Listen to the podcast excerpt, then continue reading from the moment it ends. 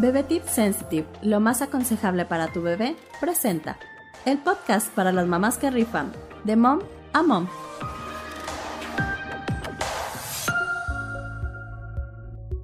Hola amigas, yo soy Débora Buiza en un episodio más del podcast para las mamás que rifan, de Momom.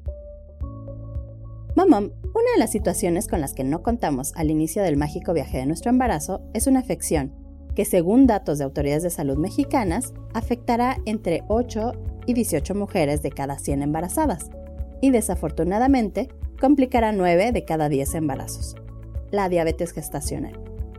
Dentro de los diversos chequeos, análisis y monitoreos que una mamá embarazada tendrá a lo largo de su embarazo, habrá uno muy especial que se llevará a cabo entre la semana 20 y 28 de gestación, la prueba de medición de niveles de glucosa en búsqueda de señales que determinen si la futura momom padece o podría padecer de diabetes gestacional. La diabetes en general ocurre cuando los niveles de glucosa en la sangre son demasiado altos, ya sea porque nuestro cuerpo no tiene suficiente insulina o se resiste a los efectos de la misma. La diabetes gestacional es una variación de la diabetes que ocurre específicamente durante el embarazo. Mientras esperamos la llegada de nuestro bebé, la placenta produce un exceso de ciertas hormonas que pueden disminuir o bloquear los efectos de la insulina. Por lo anterior, la actividad de la insulina se reduce y conduce a una captación menos eficaz de glucosa en las células y por tanto a la acumulación de glucosa en la sangre. Uno de los hábitos que afortunadamente las nuevas generaciones de Momom están adoptando es el de la cultura de la prevención. Sin duda, Agregar a la rutina de embarazo el monitoreo de los niveles de glucosa los ayudará a ti y a tu médico a tomar decisiones a tiempo, certeras y atinadas. Además de lo anterior, ayudará a hacer equipo con el profesional de la salud para verificar el éxito de las acciones que previamente se hayan definido para prevenir y, en caso de ya haber sido diagnosticada, cuidarte a lo largo del embarazo. Es necesario saber que existen muchos factores que pueden influir en el desarrollo de diabetes gestacional y que no necesariamente tienen que ver con factores hereditarios.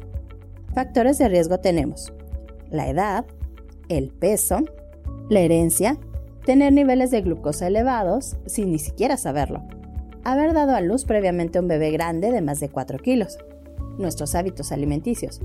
Y aunque no lo creas, la población femenina mexicana, por sus rasgos étnicos, está más propensa a desarrollar diabetes gestacional cómo y cuándo registrar tus niveles de glucosa en un monitoreo preventivo de diabetes gestacional.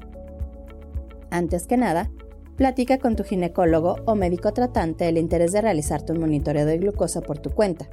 Y con un glucómetro casero, es muy raro que haya una contraindicación, sin embargo, es sumamente importante que tu médico esté enterado y juntos definan el número de lecturas semanales que se requieren para tener datos que los ayuden a tomar decisiones en el caso de que el padecimiento pudiera desarrollarse. Es recomendable también la realización de una prueba de diabetes al inicio del embarazo para descartar una prediabetes o diabetes previa. Esto ayudará a tu médico a conocer tus niveles habituales de glucosa durante el inicio de actividad hormonal en tu cuerpo, al inicio y a lo largo del embarazo. Dependiendo de tus condiciones físicas, las características de tu embarazo y el criterio de tu médico, este puede indicarte cuántas pruebas semanales de medición de glucosa con un glucómetro común debes realizarte. En este caso, la frecuencia de las lecturas puede variar de acuerdo al plan que defines junto con tu médico, pero tres lecturas semanales, antes y después del desayuno, durante todo tu embarazo serían de gran ayuda para brindar a tu médico. Recuerda, cada mamón y su embarazo son diferentes. Algo importante es que las lecturas que obtengas las registres y evites la ansiedad de buscar en Internet si son altas o bajas. Tu médico es el único que puede definir la normalidad o gravedad de las mismas. Por eso es tan importante que seas constante en tus mediciones y las hagas de manera correcta. Usa un glucómetro para realizarlas y aprende a usarlo, que aunque parece sencillo, tiene su chiste. La lectura debe realizarse en ayunas y antes del primer alimento, después de haber dormido. Es decir, si no has desayunado a mediodía, eso está muy mal, mamá y te tomas la lectura a esa hora porque apenas vas a desayunar, la validez de la misma se verá afectada. Realiza la medición puntual y constante y comparte tus resultados con tu médico. Esta información será de gran valía para él, pues podrá tomar decisiones antes de que el padecimiento se desarrolle o prepararse en el caso de que sea inminente que vayas a padecer diabetes gestacional. En caso de estar iniciando este mágico viaje, Acostumbrémonos a prevenir. Más vale pecar de preventivas que corregir sobre la marcha.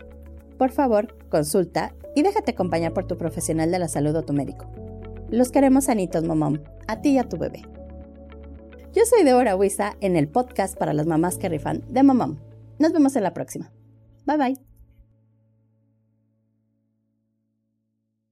Bebé Tip Sensitive, lo más aconsejable para tu bebé, presentó el podcast para las mamás que rifan de Mom a Mom.